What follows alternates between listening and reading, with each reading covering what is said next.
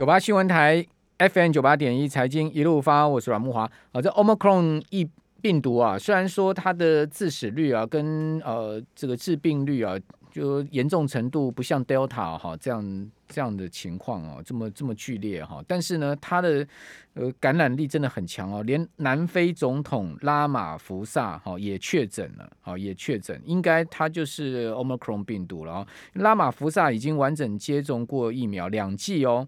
哦，他接种 BNT 啊两剂，结果呢还是被突破性感染。哦，那现在目前辉瑞跟 BNT 共同研发的新冠疫苗，对南非现中的 Omicron 变种病毒保护力就二十三趴了，这保护力真的是非常差，有打跟没打没样没两样哈。哦，不过呢，呃，拉马福萨他现在目前也是轻症，哦，也是轻症。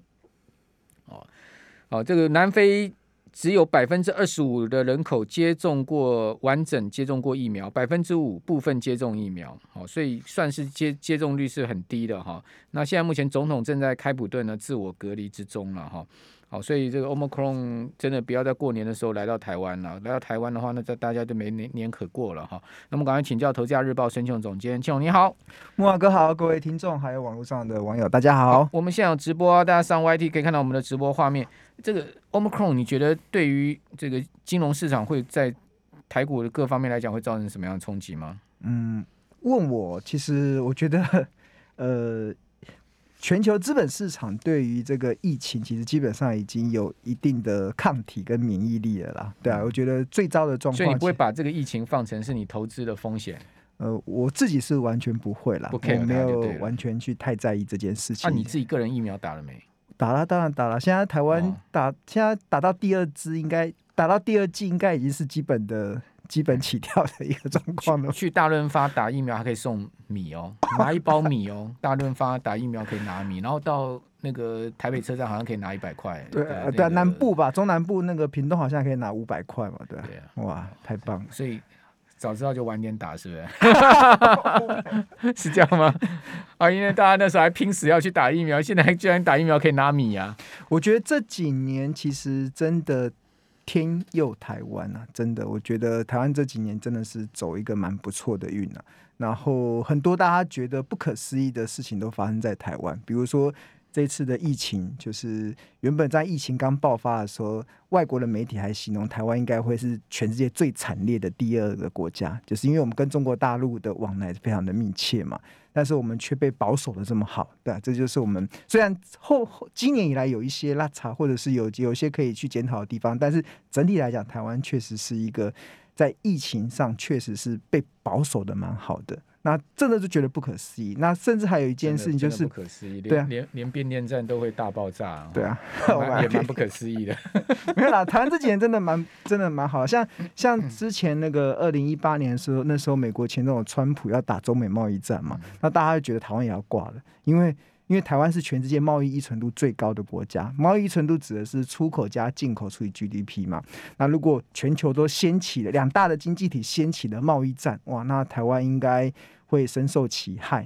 但是不知道最后的发展竟然是从中国去美化，美国去中化，最后都跑来找台湾，哇，那真的是。我现在回想起来真的是不可思议啊！就是所以这从二零一八年的中美贸易战到二零二零年的这个新冠肺炎疫情，真的我觉得真的蛮保守台湾的，所以我们应该好好的呃正面的去看待我们未来的发展。那以现在目前看到各家投顾对明年的预估指数空间好像都不大，对不对？好，顶多就是一万九两万点嘛。对啊，好，就你现在一一万八一万七千。呃，七百点、八百点来讲，大概也就十趴哈。你你个人觉得明年会是什么样一个股市的年呢？好，明年是虎年，到底是虎头蛇尾，还是虎虎生风，还是全年就是一个虎烂的行情？虎烂的行情，啊、虎虎生风。哎，不然还有什么虎的？呃，我还有什么虎的成语？虎头蛇尾，呃，虎虎生风跟虎烂哦。嗯，我觉得不至于到虎虎生风，但是我觉得行情会在半戏半赢中继续的成长。那就是。虎烂的行情，虎烂，对啊，虎烂，泰戈尔，泰戈尔行情呢？因为我觉得台股在现阶段啊，至少我我个人认为啊，在二零二三年以前，其实不会有太大这种大幅回档修正的风险，是因为呃，大家知道台台湾占全州比重最大就是半导体产业嘛。那半导体产业，光台积电加联发科再加联电这些日月光，全部都加起来，其实已经占台股大概四五成的总持股的比重的。对啊，那这个在二零二三年以前应该不会有太大的这个产业转空的风险，而且这个产业会持续的旺到二零二六年，这是我们普遍的预估。像今年。的全球的半导体产值大概是五千五百亿美金嘛，那这已经是创了历史新高。那二零二二年预计会来到六千亿美金，二零二六年会来到一兆美金。所以其实台湾最大权重的这个产业都还在持续的成长。那台股呃不会有这种转空的风险啊，因为再怎么样都会有一定的支撑嘛。那其他的在金融股在在旁边敲锣打鼓，传产股在旁边敲锣打鼓一下，其实我觉得台股。呃，过前坡的高点一八零三四应该是水到渠成。那至于会不会到万九到两万，我个人的看法是一定会到啦，只是时间早晚的问题而已。我觉得台股三万点都会到，三万点，对啊，是时间的问题啊。对啊，会啊，会到三万点啊。我们三万点一定看到的。对啊，我们有生之年一定看得到。什么时间，什么时间而已嘛，对不对？哦，就像巴菲特喊道琼一一百万点，万点对啊。对，巴菲特真的讲道琼一百万点啊。长时间来讲一定会的啦。他说道琼一百万点算什么？他说我刚入美国股市的时候，道琼才四十一点，回不去。因为现在不就三万六千点了吗？一直无法理解这件。其实，因为其实股市其实跟通膨这件事是一样的，就是很多事情一旦发生了就回不去了。就像我们小时候吃牛肉面，一碗可能三十块、五十块，但现在一碗牛肉面一百五、两百块是已经是很正常的事。你已经回不到那个三十块、五十块牛肉面了。我吃过一碗五百块的牛肉面。对啊，你有没有吃过五百块牛肉面？呃，还有上万的牛肉面都有，有啊，在内湖那边有很好的牛肉面，好几千块的。对，那我要讲的是通膨这件事情，通膨这件事情是回不去的。那所以为什么呃，巴菲特会讲一百万点，或者是木华哥，或者说我们都认为会三万点是一定是会看到，是因为通膨一直在发生，通膨一直在发生，物价一定会越来越贵。那物价越来越贵，指数其实就会自然就有持续走升的一些条件啊，对啊，我觉得，所以尤其现在更面临通膨的这个环境，在在好像上个月的那个美国的 CPI 吓死人了，哇，六点八，这个其实很难很难去理解，这是发生在全球最大的经济体，竟然有这种新兴市场的通货膨胀率的啊，那这个就是。呃，六点八以前都是巴西啊这些地方的通膨，啊、没想到这个伟大的美国也来到七趴了啊！哇，所以后面还会更严重的，对啊，所以这就是当通膨来袭的时候，其实股票它一定有它一定的呃价值啦，因为大家大家的购买力缩减了嘛，那企业只要能够反映转嫁的能力，那当然它的获利营收的上升是是可以去期待的。那那当然，所以我们认为这一波的行情其实。因为我最近观察到还蛮多的市场有些氛围出来，认为可能台股可能年底或者是明年就会可能过完年之后就会转空这样子。我我个人的看法是完全不会啦，因为我是从产业面来看，我觉得台股有半导体这个这个护国神山群在这边。李宗耀说跌二十趴。哦，吕吕宗耀说，现在目前的泡沫很大。哦，跌二十趴还好啦，二十趴指数是四千点啊，兄弟，四千点跌会跌会跌破年线啊，减掉是一万四哦。对啊，跌破年线了，年线现在一万六千七百点啊。大家不要怕，台股会越跌越美丽。我是觉得，如果真的跌二十趴的话，肯定是大买点啦。我自己个人觉得啦。当然啦，当然。如果真的跌二十趴的话，是天赐良机让你大买股票，天上掉下来的，不是让你去紧张的。真的不用啦，真的，我觉得。未来这几年，你要相信台湾正在走大运啊，台股也在走它我们自己走的路。那不管升息，不管再怎么样，它估跌二十趴，其实我呃，我个人的看法是，今天是谁派来的你？你要给大家加油打气啊！你看我们今天成交量就缩成这样，表示大家现在都已经不知道是放假去了，还是讲一下，你觉得明年会涨什么股票啊？哦，明年会涨价值型的股票，就是我今天今天的。其实我也觉得是价值型的，对啊，其实很明显，应该是价值型当头了。因为我今天的题目就是要讲那个木头姐姐跟巴爷爷最近的绩效表现，一个是美国女股神嘛，最近串起来的美国女股神，一个是大家知道的那个股神巴菲特。最近 Cathie Wood 是去年串起来的，对啊，最啊，去年他的基金涨了两倍多，对啊，他很厉害，他旗下的 ARKK 对啊，ARKK 每每一档都是一百 percent 起跳的，但是至少一百 percent，对啊，但今年就拉长，今年到目前为止从高点从从他的高点好像是一百五十几，然后现在跌到八九十块，已经已经缩了在四成左右了。对，从年初到现在也跌了二十五趴。反正就它呃，我觉得这两个刚好也说明了那个呃，我觉得二零二二年的一个投资的一个趋势啦，很明显，因为其实。木头姐姐她的操作的方式，她选股的方式都是选那种新创的公司，选那种有梦想的公司，选那种有很大的做梦题材的公司。嗯、那至于它的获利有没有起来不重要，反正未来会起来就好了。比如说像木头姐姐伍德嘛，就是美国女股神叫伍德，她她认为那个 Tesla 会涨到三千块，对，好，三千块怎么涨的？比特币会涨到多少？比特币就会涨到多少？二十万，二十万，二十万的，怎么涨的？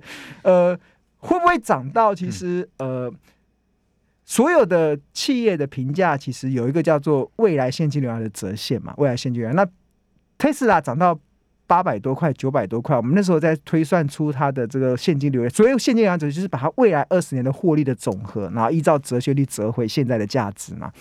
那就比如说，好比一个公务员到底身价多少？我们认为一个公务员身价就是三千万。为什么？就是从当公务员那一天到你退休，然后开始领退休金，到你进棺材的那一刻，政府会发给公务员大概三千万的资产。看他什么等级折现回来啊？平均啊，平均啊。如果一个五万多块薪水的公务员来讲，五万多块薪水的公务员，对啊，对啊，身价才三千，身价有三千万吗？有啊，有啊，有三千万，就是把他从他入职的那一天，我们这边先休息一下。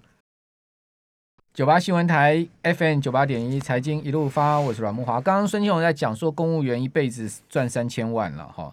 讲实在，三千万现在在双北真的也买不到房子啊。你一辈子赚三千万，你还是买不到房子啊。哦，一辈子从公务员会不会很心酸呢？会不会很心酸？那就所以除了当公务员之外，这个有稳定的主动收入，你还要自己能够创造稳定的被动收入嘛？所以，所以要拿薪水去投资，所以要听我们财经一路发 一路的。但是大多数公务员在理财投资上都超保守的，那就投资 ETF 啊。像我个人就建议，如果你对个股的研究其实没有太大的时间，或者是没有那么多的兴趣，你唯一的选择就是 ETF，你就定时定额的去买。买这个 ETF 啊，就是也不用太复杂，你就选零零五零这种 ETF，就是完全按照市值，这种是纯正的 ETF。现在台股有很多的 ETF 已经是。不太像 ETF 了，它已经感觉像是那种主动。所谓的基金有分为主动型跟被动型嘛，被动就是连接指数嘛，就不用靠人去选。但是台湾现在很多的 ETF 已经到了有点感觉像主动型的基金的这样，那比较纯正，比较纯，不像 ETF，像 ET 了，ET 的 friend 这样子，ET 风控。对啊，我觉得台股中比较纯正的 ETF，对我来讲，目前看起来还是像零零五零这样子的商品，它完全是按照市值。来做这个权重的分配，那其实那不管未来的产业怎么变更、怎么更迭，呃，它依然都还会有这个自动被调整的这个太弱留强的这个。那木头姐跟八爷爷有什么共同点，还是有什么差异性？差异性很大。刚才讲说那个木头姐姐她是投资未来嘛，所以但是她但是今年尤其到年底的时候啊，这个这些。新创的公司其实跌得很惨哦，啊、像像木头姐姐她的这个核心持股中，Twitter 嘛，Twitter 它现在今年已经跌了四十二趴，然后有一家是跟那 Netflix 就是那个影音串流平台合作的一个一家串流影音公司，它今年也跌了五成，对啊。嗯、那其实它有像这个润嘛，润是就是那个视讯的那个软体，去年很风光，因为疫情的关系，但是今年跌了五十八趴，对啊。然后像这个。呃，这些跟像特斯拉最近的股价，因为马斯开始卖嘛，对啊，他根本觉得到不了那个木头姐姐认为那个三千块这样子，那所以他这样子的持股也造成像木头姐姐她今年大概下半年整个绩效是完全大缩水。那为什么会大缩水？我大概来解释。但是巴菲特就不一样了。巴菲特他就很简单，他就是他就一直买扑克下的股票，对啊，公司回购啊，对，一一直买扑克他，另外他就一直买苹果，一直买苹果，啊、一直买买买苹果一百八了，他就一直买苹果的股票，一直买那个美国银行的股票，嗯、买这个美国运动的股票，他就买那种可以创造现金流的股票。就是巴菲特的观念是他。认为未来就是呃，这是他一直以来的操作策略啦，就是要能够持续的创造现金流的企业，那是他喜欢。像苹果现在就一直可以创造现金流，那像跟那银行业也是可以创造现金流。但是伍伍德他不在乎现金流，他在乎的是未来的创新。未来的创新，未来的现金流，可能未来就像我刚才讲的，呃，特斯拉涨到八九百块，已经是把它未来二十年的获利总和全部都加进来了。就是当特斯拉的市占率到了可能全球汽电动车百分之二十的时候，大概获利都有这样子的一个状态了。就他已经把那未来的现金流算进，那巴菲特在意是现在的现金流，我要折现。未来就像是天空天天空的彩虹嘛，天空的一道彩虹。很多时候彩虹看到很漂亮，但是你摸可能摸摸不到。但是巴菲特的概概概念就是要真真实实的可以握在手上。那你觉得谁是对的呢？其实苹果过去四年来股价也涨了五倍哦。哦，但是它它它它股价涨五倍，其实是很扎实的涨。对啊，是因为它的现金流也在。那 Kessling Wood 认认为说，他的投资概念未来。会再涨五倍，他说未来几年你会看到我的这个基金，我的 ETF 再涨五倍。哦，对，那他所以他对他自己还是很有信心，哦。有的那个逻辑是对的，嗯，但是就是成长性的股票嘛，跟这种价值型的标，这种这种价值型的投资，它的操作策略是不一样。但是差别是什么？差别有一个非常大的关键，就是联准会的升息、基准利率的调整，嗯，这个其实会对这种新创股票会跌，因为它的。估估值，它的这种估价的价值会被折，就是我刚才讲的，就是呃，伍德他投资的木头姐投资的是未来的二十年的现金流量的折现，他可能已经不到二十年，他可能未来三十年、五十年未来现金流量的折现。但是，一旦利率开始升开开始在升值的时候，利率开始在升升息的时候，那个折价那个被。调降的空间对新创公司来讲会非常大，会非常大，所以才会反映在资本市场的那个下修的幅度上。那反而是像呃巴菲特这种比较在意的是稳定现金流的企业，其实他在这个环境中其实它是有利的。就是巴菲特他投资的就是两个嘛，他觉得第一个就是能够持续的创造稳定现金收益的，另外一个就是可以涨价。客户也愿意买单的企业，就是我不能不要说我我我涨价，客户就跑掉，他不投这种企业。那刚好通膨这样子的环境就很适合，就是你涨价，苹果涨价，它 Apple Apple TV Apple Music 可能一个月从一百五涨到两百块，我还是会买单，这是这是它还有涨价的能力嘛，对。但是有一些涨价客户就跑掉了就不行。Okay, 那回归到台股。那如果你刚刚讲说明年是走价值型股票，就走八爷这种路线的话，好，那你看好什么样的股票，什么样的族群？哦，看好什么样子？对啊，什么样的价值型股啊？就是半导体的龙头股吗？好，比如说像台积电啊、联电啊这些吗？呃，对，联电的部分我会稍微有点中立一点啊，因为其实联电接下来的竞争的压力会比较大，因为。大家知道，其实半导体在晶圆制造这一块有分为呃先进先进制程嘛，跟成熟制程。那台积电是进入到先进制程，那它这部分的竞争对手是比较少。